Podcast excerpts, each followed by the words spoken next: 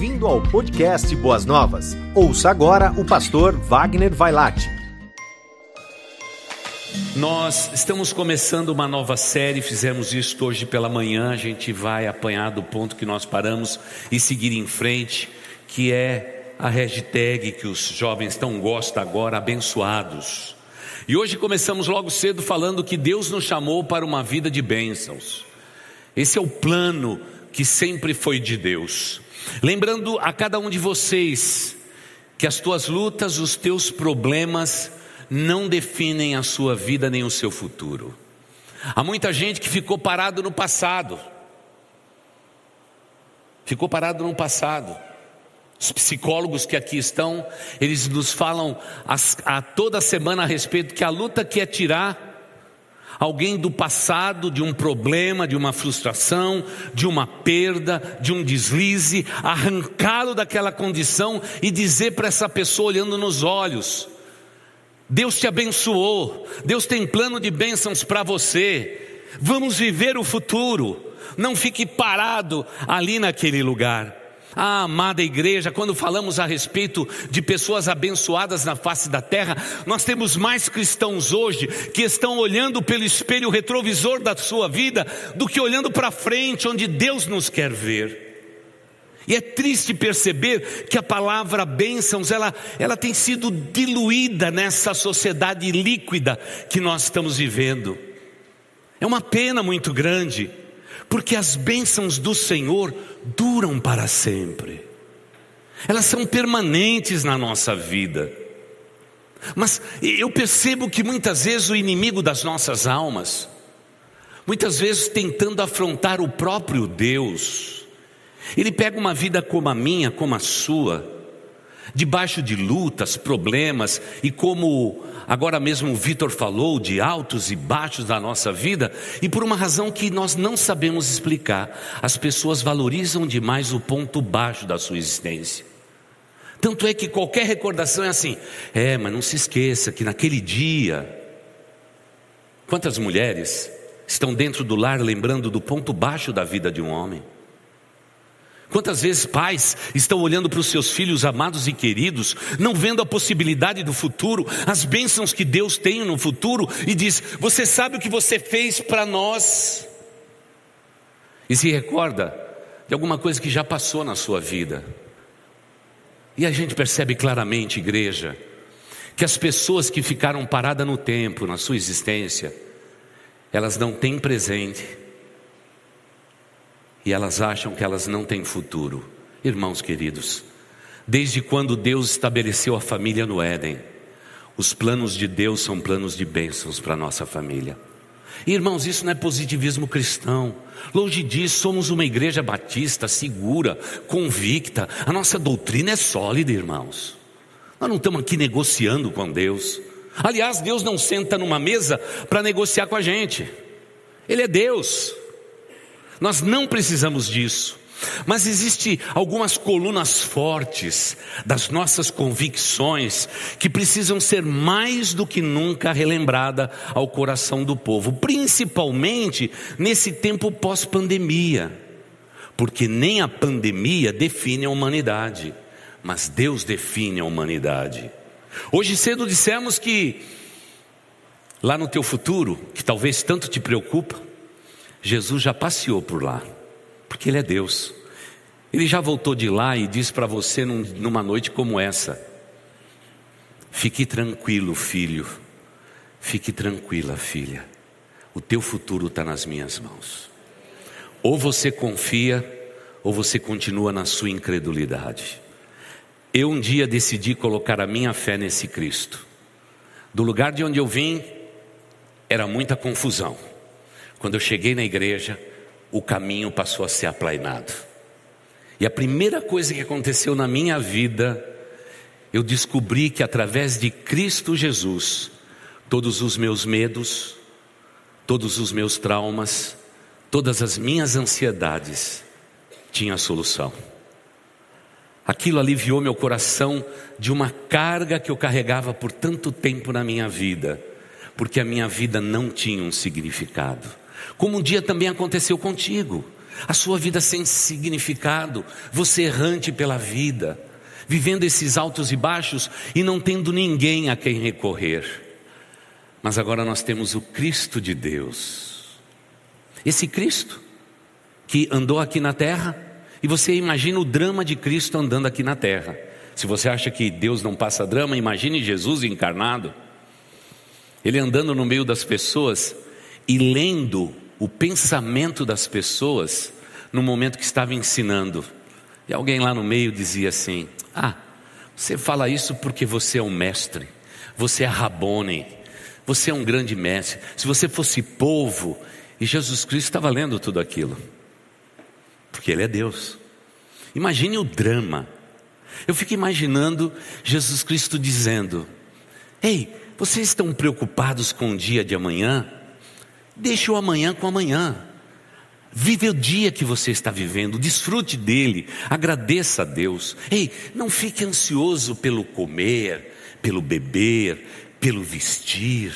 Ei, Deus cuida dos pássaros, Deus cuida das flores. Será que você não vale mais do que todos eles? Claro que a resposta é sim. Mas quem sabe lá no meio do auditório tinha alguém lá que está dizendo assim: é, Senhor Jesus, isso funciona para o Senhor, mas para mim não funciona. E tem muitos crentes hoje que, lendo a palavra de Deus, diz: Deus diz que eu sou abençoado, mas infelizmente, medindo os seus problemas e as suas dificuldades, eles dizem: Eu não sou abençoado. Que triste, que triste. Será que está faltando alguma coisa nesse povo? A palavra de Deus nos diz em número 6, e esse vai ser o texto que sempre vai nos acompanhar. Um dia Deus chama Moisés e diz: Moisés, eu vou dizer a você, antes mesmo de dar dez mandamentos, eu vou dizer para você como esse povo vai ser feliz e abençoado na face da terra. Antes vocês estavam escravos, agora vocês não são mais escravos. Agora vocês são livres. Eu quero dizer a todos vocês aqui, quero dizer a todo mundo pela internet que vocês são livres. Jesus nos libertou. A palavra de Deus nos diz que conhecereis a verdade, e a verdade vos libertará. Se, pois, o Filho de Deus vos libertar, verdadeiramente sereis livres.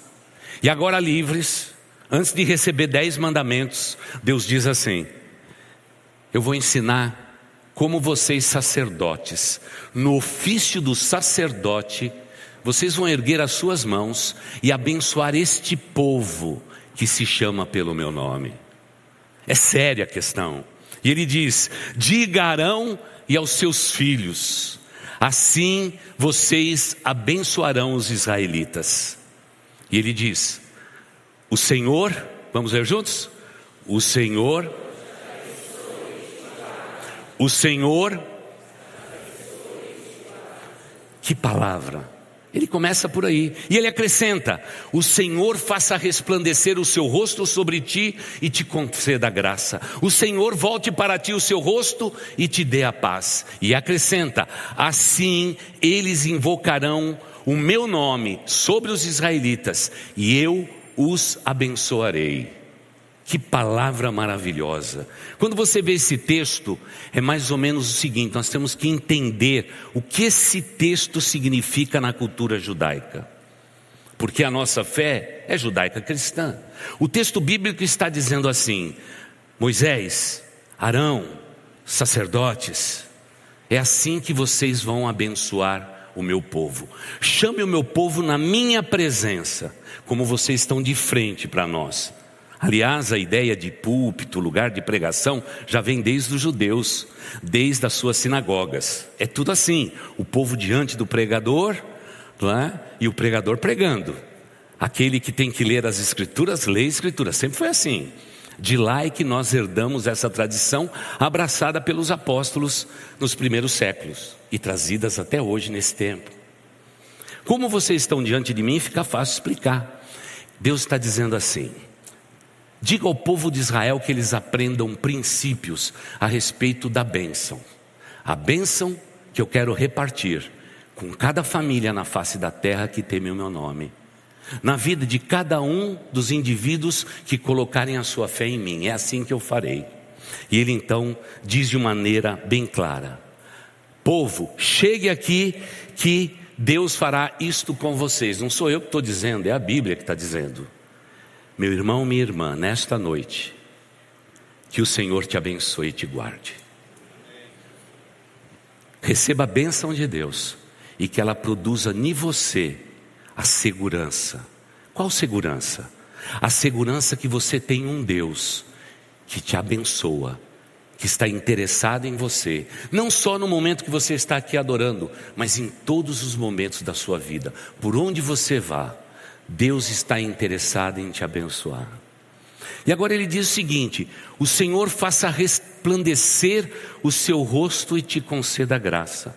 É como se Deus, por trás do sacerdote, então agora vamos pegar aqui o sacerdote, fica nessa linha.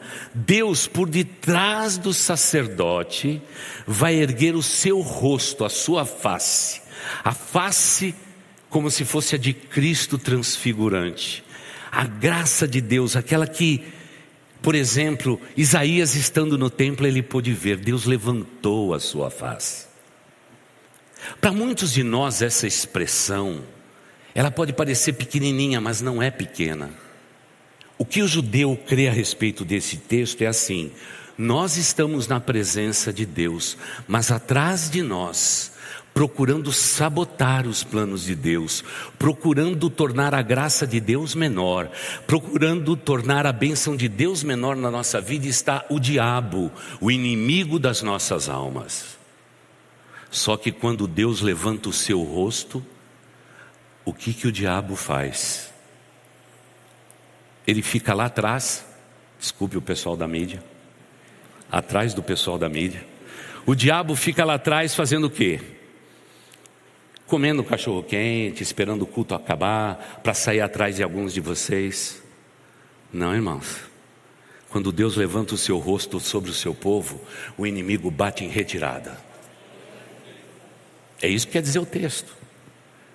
Ele diz assim: não é Arão abençoando, não é Moisés falando, é Deus levantando o seu rosto, e o rosto refletido de Deus naquele momento e naquele ato de consagração, fará com que o inimigo entenda territórios. Esse território aqui não é dele. Esse território pertence ao Deus Todo-Poderoso.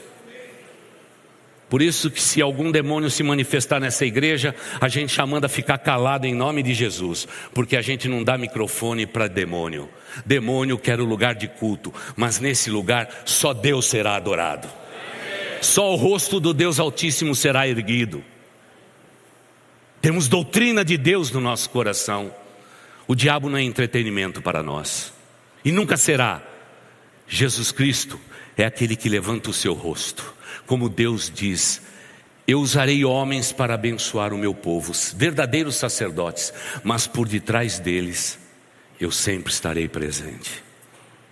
Por isso, meu irmão, minha irmã, quando você olhar no espelho, e talvez se olhar para você mesmo, para você mesma, e diz: Eu sou um fracasso, eu não tenho valor, Deus não se importa comigo. Lembre-se da palavra que Deus deu a Moisés. Por detrás daquele espelho, por detrás das tuas costas, há um Deus que se levanta e diz: Filho, nunca diga isto.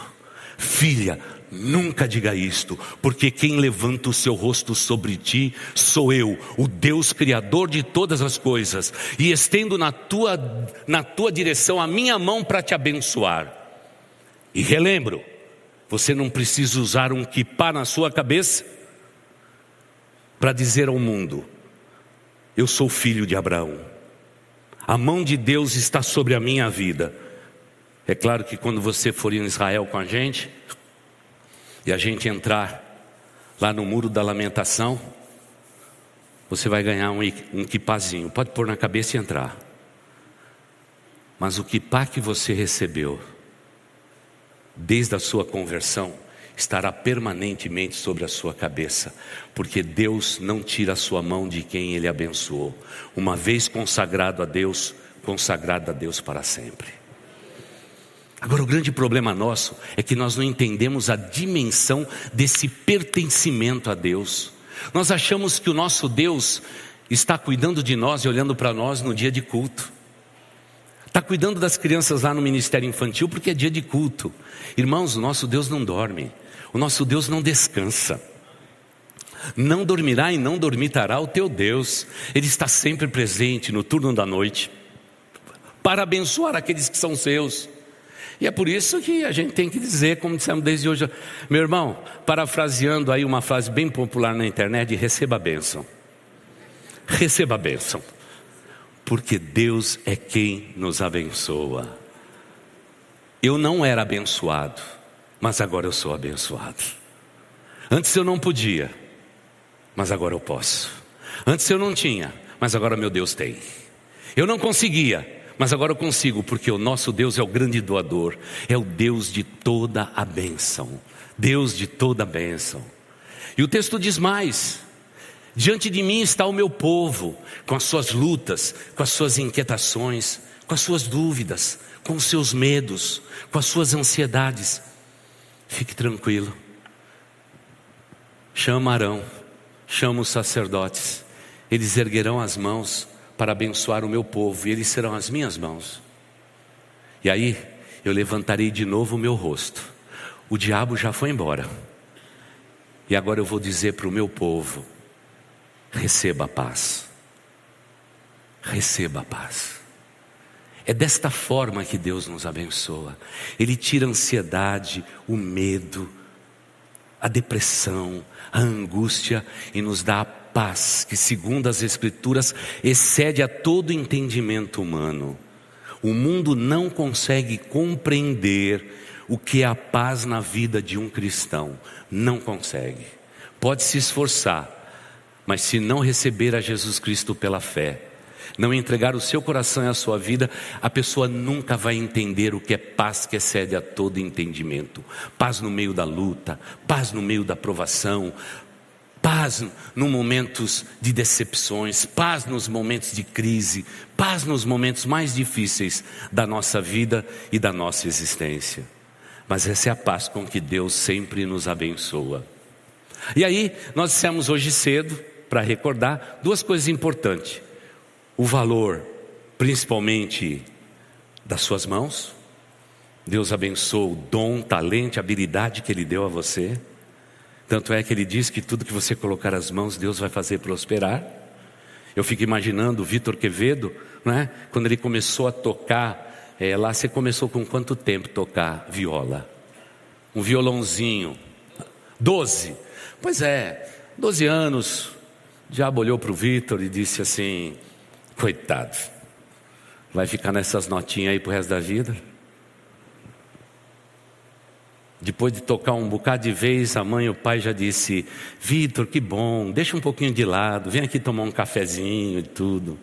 Ainda bem que ele não está tocando né, violino, porque o violino penetra na alma, e principalmente quando toca mal no início da carreira, irmãos, que coisa difícil é aquilo, né?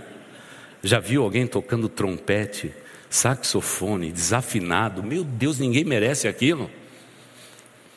Mas irmãos, eu sei que naquele momento Vitor Quevedo só sabia da nota difícil que ele não conseguia alcançar com seu dedinho de 12 anos. Mas Deus, que já tinha andado pelo futuro dele, disse assim: Você vai andar pelo Brasil inteiro e você vai abençoar muitas vidas. A turma não está te reparando aqui no interior de São Paulo, você caipira, esse chinelo de dedo aí, mas eu já estou vendo você com o teu chapéu aí, e você vai abençoar o Brasil. Esse é o nosso Deus. O intuito dele é abençoar uma vida. Ele foi abençoado. Mas você percebeu? Quando ele cantou Brilho Celeste, a turma da velha guarda aí disse assim: agora o negócio ficou bom, pastor. Sabe por quê? Porque um dia Deus pegou uma coisa pequenina chamada Vitor Quevedo. Ele continua pequeno, ainda que tenha crescido. Ele disse: Eu separo você para minha glória, mas não se esqueça, tem a parte do Vitor. O Vitor disse: Eu quero ser uma bênção. E o que Deus fez? Abençoou. Deus abençoou. Eu me lembro quando Deus me chamou, eu nunca tinha lido uma frase na frente da igreja. Eu tinha medo, pavor de falar em público. Me lembro que o meu pastor dizia assim: é, irmãos, vamos começar o culto agora? Vamos ficar em pé e todo mundo ficava em pé? Aí ele dizia assim: Eu vou pedir agora para um jovem orar. Eu já me escondia sempre atrás daquele irmão que tinha uma cabeça grande. Por segurança, sabe que tem uns irmãos que têm umas cabeças grandes, né? Uns ombros largos. Eu já ficava lá e dizia assim: Deus me livre desse homem citar o meu nome. Tamanho era o medo, o pavor que eu tinha de falar em público. Era um medo tremendo. Me lembro um dia na escola bíblica dominical que o professor disse assim: Wagner, é, me ajuda aqui, vem cá que você vai ler o texto bíblico. Irmãos, foi o pior texto bíblico da minha vida. Tinha umas palavras difíceis lá no meio, eu gaguejei, eu tremi, e quando eu terminei a leitura, eu pedi desculpa para todo mundo e disse: Eu estou nervoso. Mas meu estado era permanente de nervoso. Eu tinha medo do público, eu tinha medo de tudo isso. Um dia eu estou na igreja, num culto da noite que nem esse, Deus tocou no meu coração e disse assim: Wagner, é você mesmo, eu quero você para mim.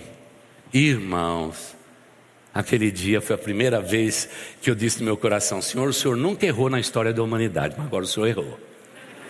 Agora o Senhor errou. Eu?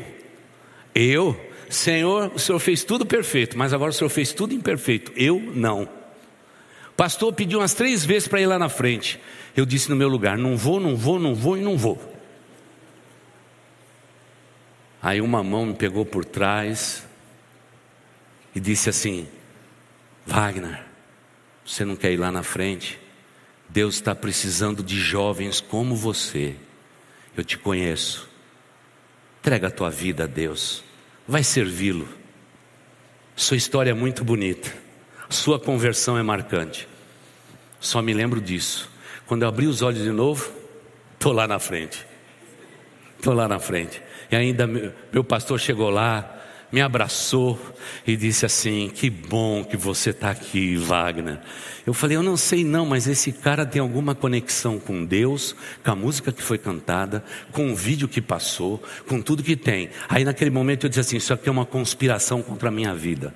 Está todo mundo querendo, inclusive aquela mão que bateu no ombro, me mandar para o campo missionário. E ainda meu pastor me abraça e diz assim: Olha, quem sabe um dia você vai estar na África meu pai do céu, eu disse na África. Sabe o que eu fiz naquele dia? Eu estava tão confuso que eu fui a pé de São Caetano do Sul até o Jardim das Maravilhas em Santo André. A pé. Naquele tempo tinha telefone, celular, nada dessas coisas. Eu sou desse tempo. Não sou tão velho. Não pisei nas águas do dilúvio. Mas passei por perto. Quando eu cheguei em casa, meu pai e minha mãe estavam tudo preocupados. O que aconteceu? Por que, você está chegando agora, essa hora? E eu disse para o meu pai e para minha mãe: outra hora a gente conversa, mas está tudo certo comigo. Que drama, que luta. Deus me chamou. O medroso, para ser colocado na linha de frente. Não, Deus errou. Tentei dormir aquela noite e não dormi. Fui trabalhar no outro dia, Tentei dormir no ônibus, não deu. Cheguei no trabalho, nada estava funcionando. Por uma razão muito simples. Eu sempre achei na minha vida que quem seria abençoado seriam os outros. Eram os missionários que vinham e contavam milagres. O único milagre que eu tinha para contar na minha vida era da minha conversão. Eu nem, nunca tinha falado em público. E lutei. Lutei de setembro do ano até fevereiro do outro ano com Deus. Deus dizia assim: É você. Eu dizia: Senhor Deus, não sou eu. É você. Eu dizia: Não sou eu. É você. Eu dizia: Não, não sou eu, é outro. E aí eu fiz uma lista de quantos meninos da minha igreja Deus podia mandar para o campo missionário. E tinha uma turma boa lá, viu irmãos? Tinha uma turma boa. Eu fiz a minha lista. Passado muitos anos achei a lista, não é? Eu disse: não daria certo. Como não deu certo. E pior que eu decidi ir para o seminário no último dia de inscrição.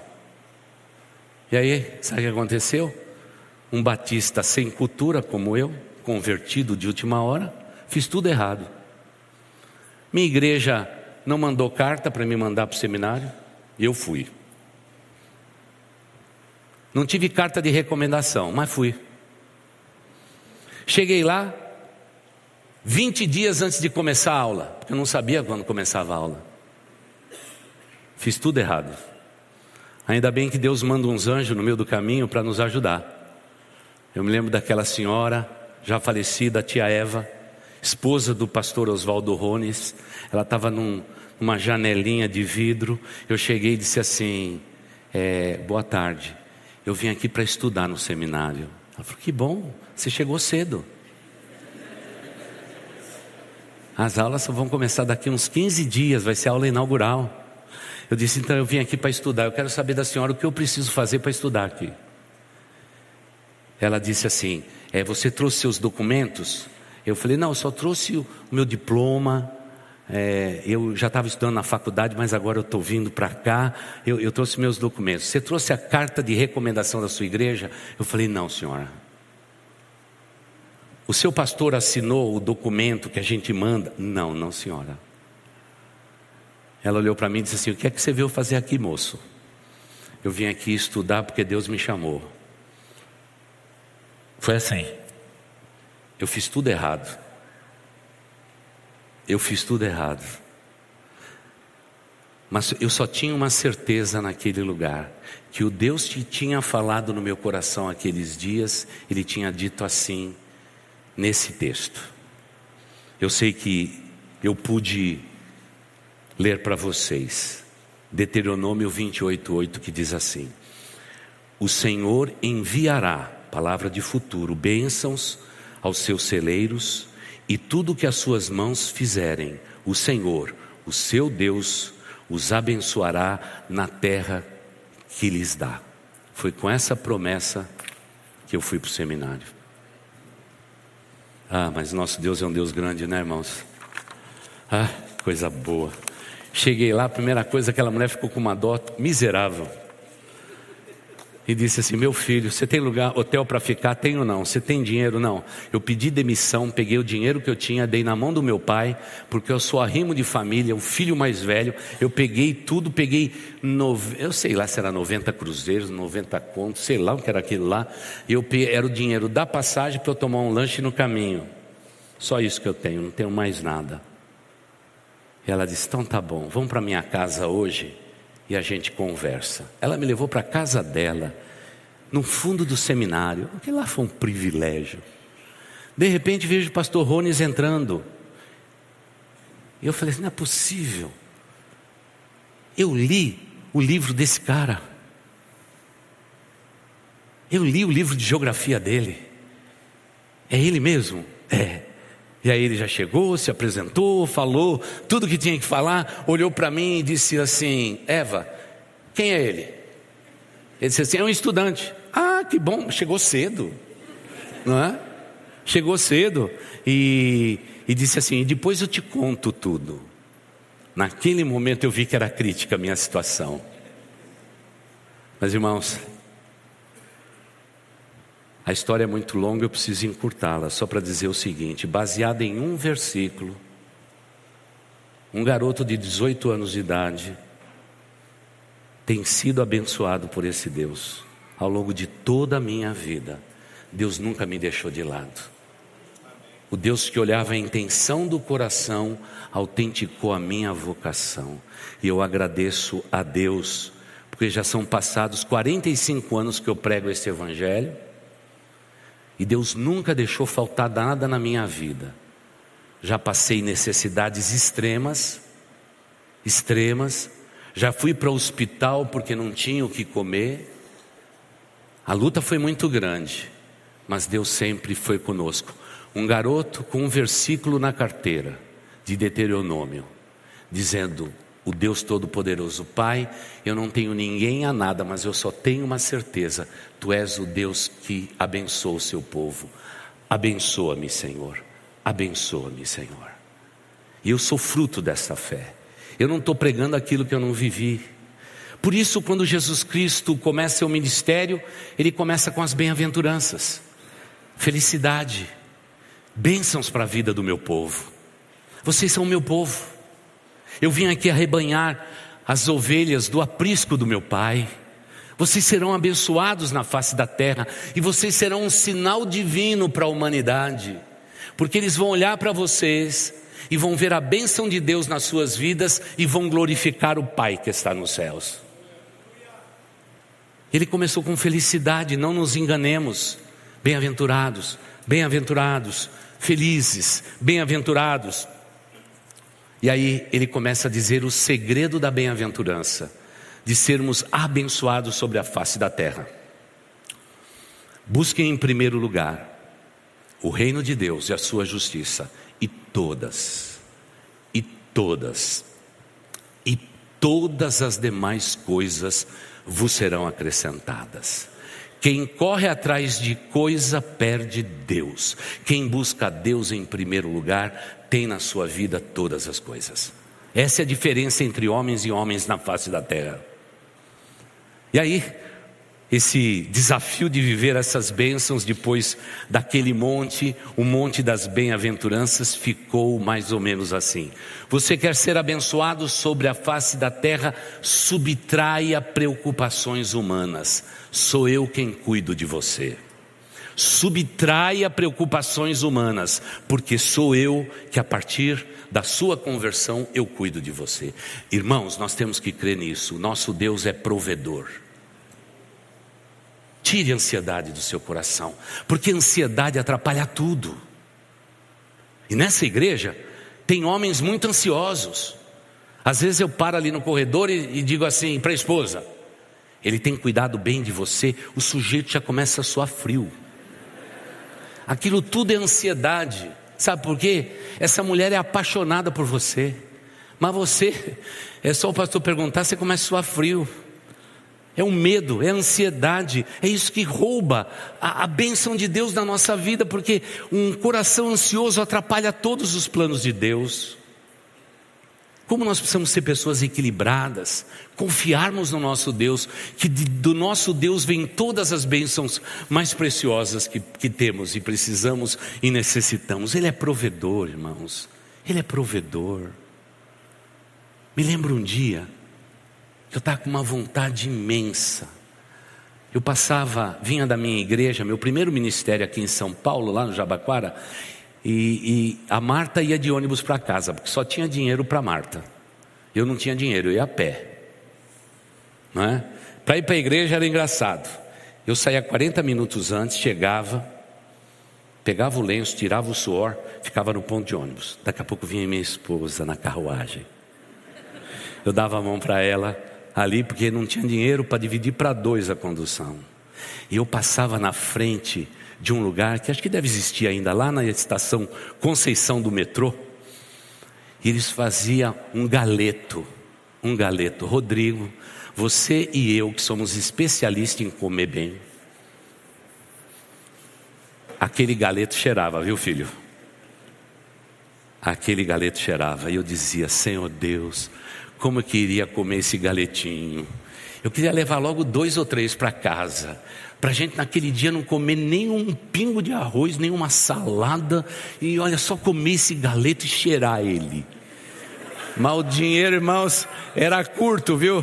o dinheiro era curto, não era fácil não. O ministério é assim, aqui em São Paulo, a faculdade teológica fica numa calçada, a PUC fica na outra. Tem pastor que diz assim, pastor, eu quero ir para o seminário, eu quero ser bonito que nem o pastor, quero ter o carro do pastor e tudo. Eu falei, ó, é melhor você escolher a PUC, porque do lado de cá você só sente cheirinho do galeto. E aí eu passei, dei uma olhada para o galeto, e olhei o preço. Naquele tempo, aquele lugar tinha um, um tipo de um neonzinho, umas, umas luzezinhas que apontavam o preço. E eu disse: não vai dar mais um dia, mas eu vou comer esses galetos. E eu fui para casa. Chegando em casa, minha esposa já estava lá. O negócio não era lá aquelas coisas, não. Mas naquele dia, eu decidi fazer a seguinte oração na hora da comida: Senhor Deus, eu sei que o Senhor não tem nada a ver com o galeto, mas Senhor, eu queria te pedir pelo nome de Jesus, dia desses, quando o senhor tiver um tempinho, manda um galeto para nós. Essa foi a minha oração de bênção que eu fiz ali. Começamos a comer a comida de domingo. A Marta fez um macarrão gostoso, tá tudo certinho. Toca a campainha. Minha ovelha diz assim: Pastor, sou eu aqui. E ela falava pela janela. Esse era o interfone. Pastor, estou aqui. A gente tinha que descer lá embaixo e abrir a porta do prédio. Era bem romântico. E ela disse: Pastor, não vou nem entrar. Pastor, eu sei que você gosta de azeitona, eu trouxe azeitona verde e preta. Falei: opa, o negócio aqui está ficando bom. Ela disse: Pastor, eu passei ali pelo galeto e eu trouxe galeto para vocês. Pastor, aceita? Meu Deus do céu. Naquela hora eu não podia nem ter orgulho, irmãos, e dizer assim: eu aceito. Eu peguei aquela mulher, dei um beijo nela e disse: Irmã, você é uma resposta de Deus para a nossa necessidade. Mas talvez você diga assim: Isso só acontece com o pastor, porque comigo ninguém dá um galeto. Mas você pediu a Deus o galeto? Tem muita gente na igreja que quer ser abençoada, mas nem orou a Deus. Já informou o pastor: Pastor, estou precisando de uma bênção. Mas você orou pela bênção? É assim mesmo. Ontem foi a mesma coisa, pastor. Eu estou pedindo em nome de Jesus, eu preciso de um marido, pastor. Eu falei assim: Você já orou pelo marido? Não, eu já falei com Deus. Eu falei: Você orou para Deus? Não, eu já falei com Deus. Você orou a Deus? Porque veja só, não adianta eu orar por você. Se você não orar e dizer assim: Senhor Deus, manda um varão abençoado para cuidar de mim, para me abençoar. Senhor, eu chego a essa conclusão e peço ao Senhor: Deus vai abençoar. Mas a turma nem ora. A turma informa: Senhor Deus, estamos precisando de galeto. É, se puder, mande uma azeitona verde, uma azeitona preta, daquelas do mercadão, agrega. A gente só informa, irmãos. E às vezes a gente pergunta para Deus por que, que nós não somos abençoados. E aí vem um salmo bíblico que diz assim: quando você vê o injusto prosperando no seu caminho, não tem inveja dele, não. Porque o fim deles está determinado. Mas o fim que eu tenho para vocês, eu já determinei. Por isso, irmãos, por favor, retire da sua vida as preocupações. Desde aquele dia que você entregou a vida a Jesus Cristo, a sua vida pertence a Deus. Creia nisto. Por favor, não pegue tua vida de vez em quando de volta para fazer qualquer besteira. Porque tem muito crente que diz assim: Senhor, Deus dê a vida para o Senhor, mas agora eu quero pecar. O Senhor me dá de volta a vida, eu vou fazer uma besteira e depois eu te entrego de novo. Deus não aceita isto. Por favor, segundo o texto que lemos hoje cedo, Lembre-se do seu valor. Lembre-se do seu valor. Irmãos, isso aqui é um ponto crítico que eu poderia escrever todas as frases. Irmãos, eu não sei o que está acontecendo com o povo de Deus. O povo de Deus salvo, redimido por Jesus Cristo. Entregaram a vida a Jesus Cristo. Num mundo tão competitivo, tão cheio de selfies, tão cheio de fotos tão cheio de Instagram, tão cheio de Facebook, tão cheio de tanta coisa. Parece que tudo isso está nos confundindo. Você tem valor, meu irmão. E, e, o preço foi muito alto. O sangue do Cordeiro de Cristo na cruz do Calvário. O Cordeiro de Deus morreu por você naquela cruz. O preço é alto. Olhe para você e descubra que tudo que você tem, tudo que você é, é Deus quem deu. Dons, talentos, habilidades, é tudo Deus que nos deu. Você tem valor. E muitas vezes, sabe o que a gente faz hoje? Nesse mundo pós-pandemia, quantos jovens bonitos, até da nossa igreja, influenciado por vídeos demoníacos, por pessoas que são genuínos demônios na face da terra, estão se cortando, estão se punindo, para tentar transpirar a dor que sente na emoção e a falta de espiritualidade, tentando sentir no corpo a dor que rasga a carne. Enquanto Deus diz, chorando dos céus: Meu filho, minha filha, por que, que você está fazendo isto? Do Pai das luzes procedem todas as bênçãos maiores. O que você mais precisa é de não transferir a sua dor, mas ter a cura que eu tenho em minhas asas. Cada um de nós tem o seu valor. Dias atrás, um homem desempregado há três anos disse: Pastor, eu sou um fracasso. Eu disse: É assim que o diabo quer que você se sinta, meu irmão. Você quer ouvir a voz de Deus ou a voz do diabo? A voz de Deus. Então, se levante, lave o seu rosto, vá atrás do trabalho, faça qualquer coisa no tempo difícil e Deus vai te colocar sobre as grandes coisas, porque quem é fiel a Deus no pouco, sobre o muito será colocado. Ele falou, pastor, tem um problema com isso, porque eu não quero sair de casa para ganhar um salário mínimo. Falei, que que é isso, meu irmão? Você está com a mão vazia. Você vai ganhar um salário mínimo, louvado seja Deus. Você pode começar no pensamento daquela empresa pelas portas do fundo dela, mas daqui a pouco Deus vai te colocar num lugar alto, sabe por quê? Quem te abençoa não é o teu patrão, quem te abençoa é o Deus Todo-Poderoso. Por favor, irmãos, recordem do seu valor. Todos nós temos dons, talentos e habilidades. Isso é Deus quem fez. Deus nos deu temperamentos. Deus nos deu jeito de ver a vida. É a coisa mais linda do mundo. É a coisa mais preciosa que tem no mundo. Por isso, por favor, subtraia preocupações e redescubra o valor da sua vida. E por favor, mude sua maneira de pensar de como Deus abençoa o seu povo. Mude a sua maneira de pensar como Deus abençoa o seu povo. Nós sempre estamos medindo nossa espiritualidade na vida de quem admiramos. Mas o que Deus tem para mim, Ele não tem para você. Não tem.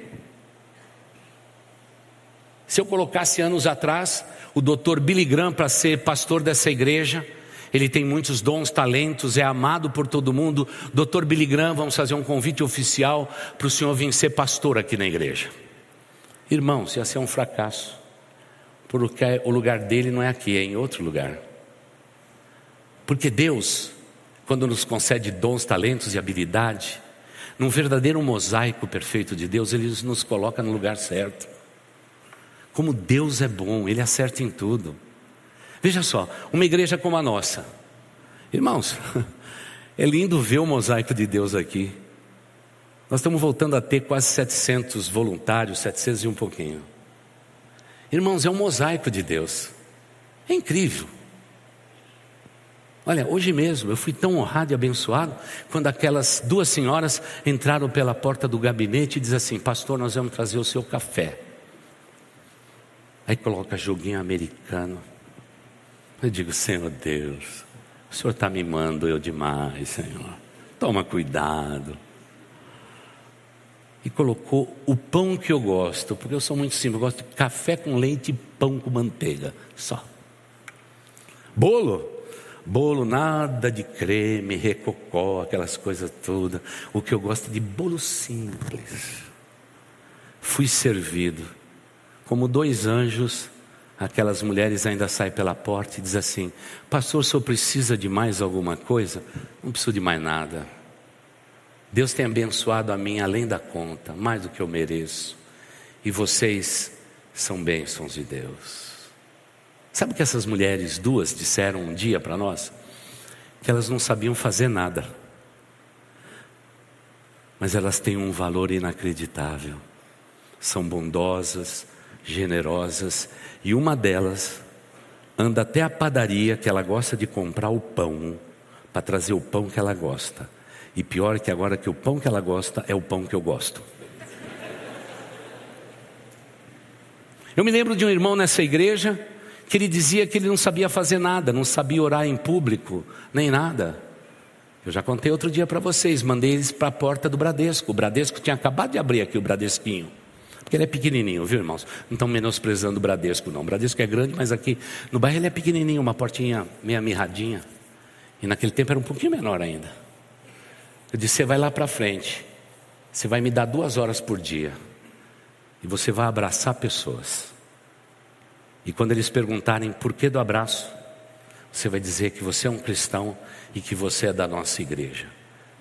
Aquele homem que durante anos não sabia fazer nada, nunca fez nada para Deus, a única coisa que ele fazia, de vez em quando ele orientava os carros do lado de fora, ele em um ano trouxe 16 pessoas aos pés de Cristo Jesus.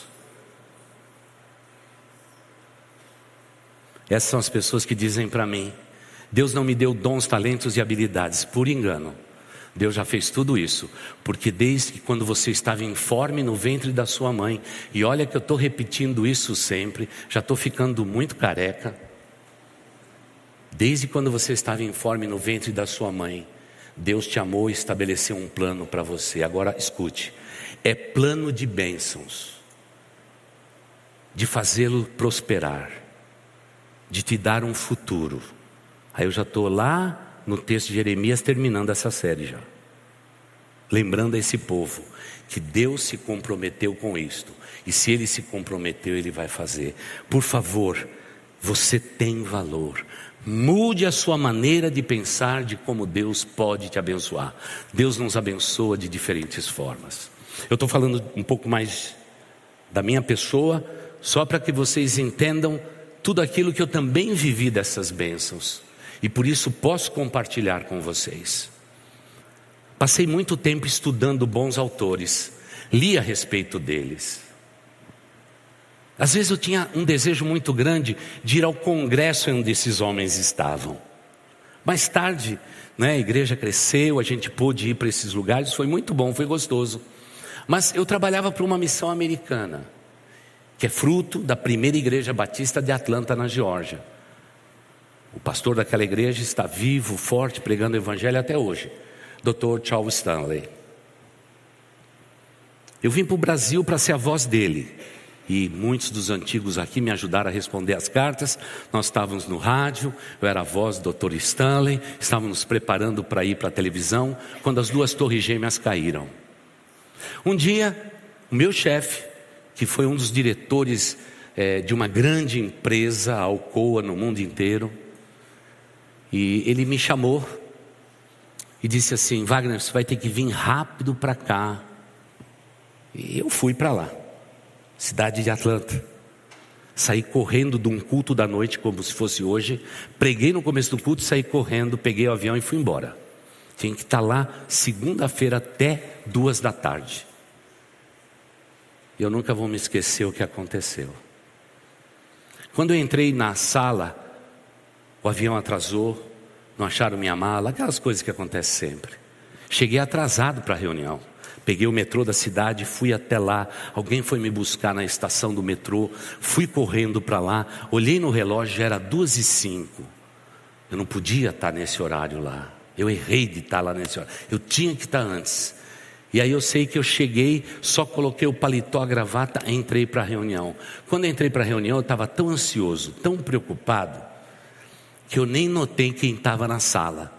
Eu só entrei, sentei na minha cadeira, pus a mão na perna do meu diretor, olhei para a cabeceira da mesa, estava lá o doutor Stanley e tudo. Aí quando eu suspirei fundo e disse: Cheguei, depois eu peço desculpas. Aí, irmãos, aconteceu o dia mais memorável da minha vida. ao redor daquela mesa, os autores que eu mais apreciava. Quantas vezes eu li o livro deles e dizia: um dia eu queria abraçar esse homem, porque ele me abençoou demais. Quando eu comecei a olhar, eu olhei para a direita e disse: Puxa vida, aquele cara ali parece com George McDowell. Que engraçado, como parece.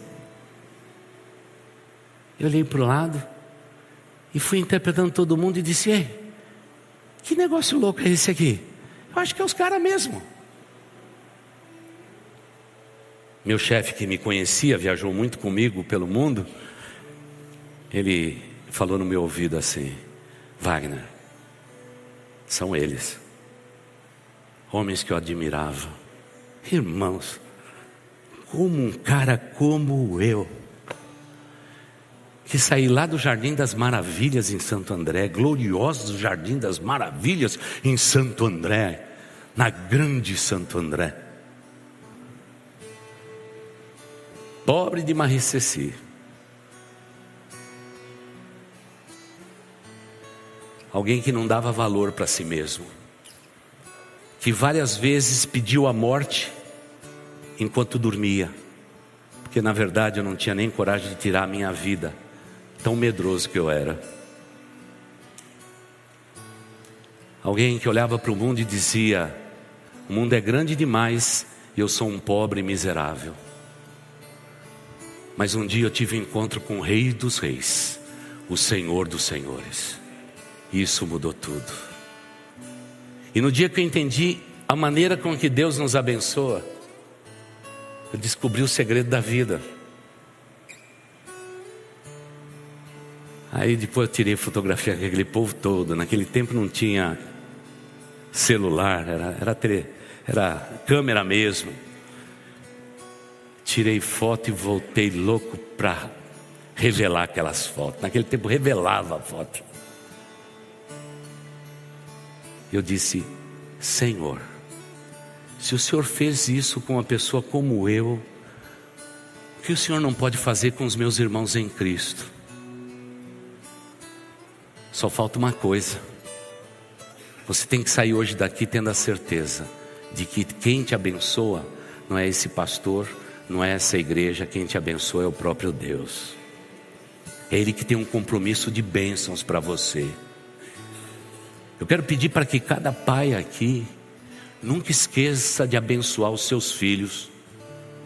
Daquele tempo, viu, Vitor? Você pedir a bênção para o teu pai? Pede, a bênção ainda? E para as duas avós. E para as duas avós. Eu também peço bênção para minha mãe. E digo sempre para ela, ela está me assistindo, mãe, deixa eu voltar aqui, porque ela me assiste todo dia, viu? Ela diz que eu sou o maior pregador do mundo. Mãe, a tua bênção, minha mãe, como eu sempre pedi. O Vitor já vai vir aqui para cantar. Deixa eu tirar minha Bíblia aqui, aí o pessoal cuida de tudo.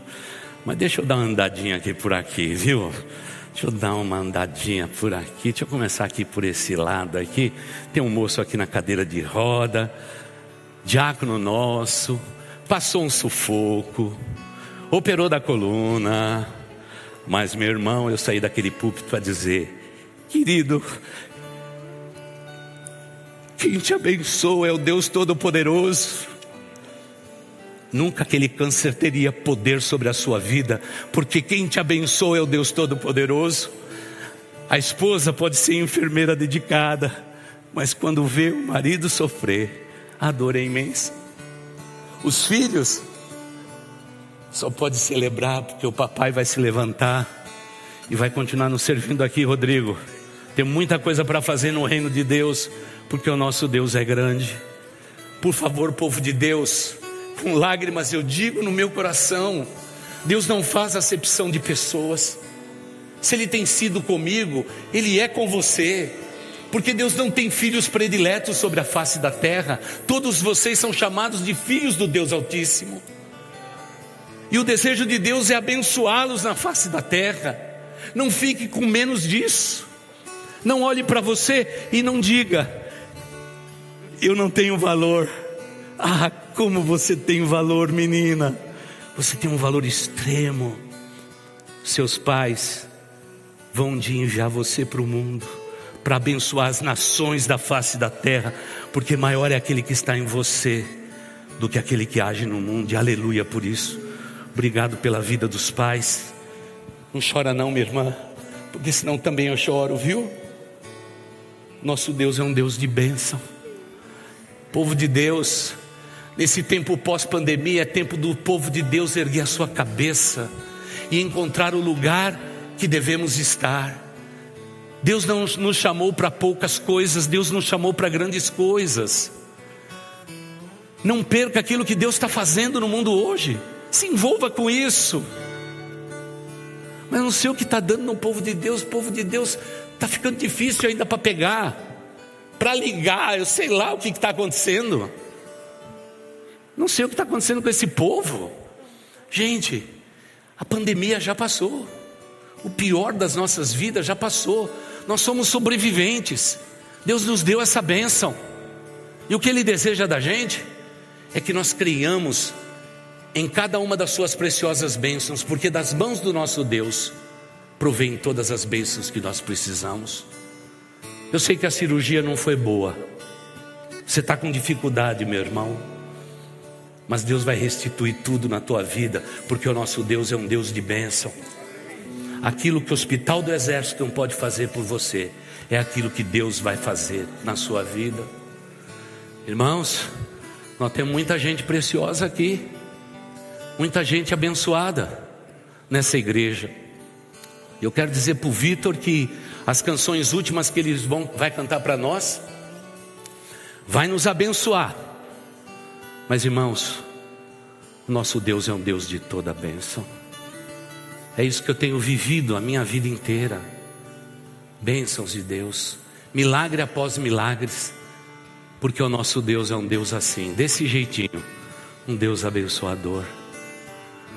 Mas não é abençoador só para mim, é abençoador para todo o seu povo, durante toda a história da nossa vida e da nossa existência. Por isso, eu queria pedir para vocês, que vocês dissessem a vocês mesmos: Eu sou abençoado, eu sou abençoada. Então, Vitor, vem para cá, já para cantar a última música, e agora você vai me ajudar aqui, viu?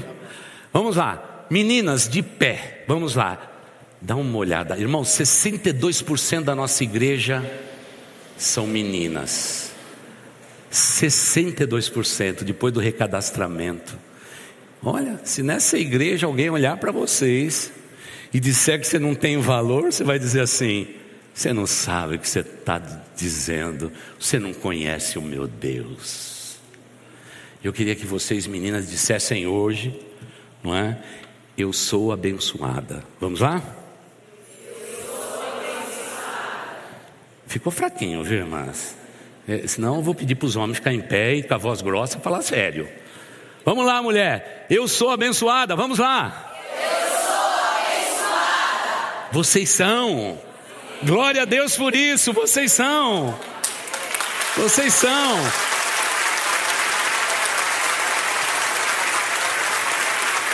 Por favor, não deixe o inimigo das nossas almas dizer que vocês não são abençoadas, porque se ele insistisse, ele diz assim: daqui a pouco o meu Deus vai levantar o seu rosto sobre mim, e diabo, você vai bater em retirada da minha vida, da vida da minha família, da vida dos meus filhos, você vai bater em retirada, porque essa casa, a minha vida é consagrada ao Senhor.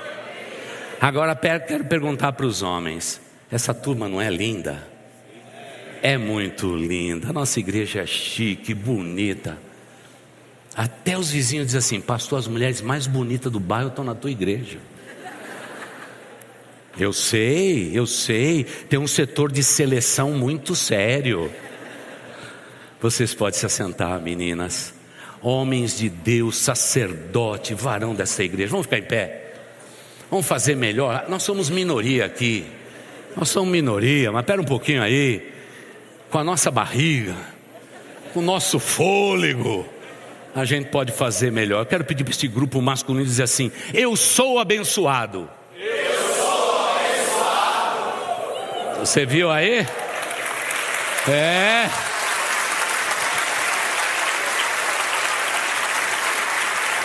Meu irmão em Cristo, nunca deixe o espelho, a tua mente o teu coração te enganar, você é abençoado pelo Deus Todo-Poderoso. Se o inimigo quiser se andar com a tua vida, diga ao nosso Deus Todo-Poderoso: Senhor, por favor, mostra para o inimigo das nossas almas a quem eu pertenço e deixa Deus levantar o seu rosto, tendo misericórdia de você, meu irmão, mas acima de tudo te dando a paz. Agora, irmãs, esse é um grupo bonitão, né? É, é, não adianta a irmã dizer que não, porque é você que escolheu o marido. É, que tem irmã diz assim, ah, mais ou menos. Foi você que escolheu. Foi você que escolheu, não fui eu não, hein? Mas é um grupo abençoado. Eu quero agradecer pelos filhos de Deus desta nossa igreja e pelas filhas de Deus da nossa igreja. Vocês podem se assentar. Abençoados e abençoadas do Deus Altíssimo. Você ouviu o podcast Boas Novas? Venha conhecer a nossa igreja. Estamos localizados na rua Marechal Malé 611, Parque de Vila Prudente, São Paulo. Esperamos por você!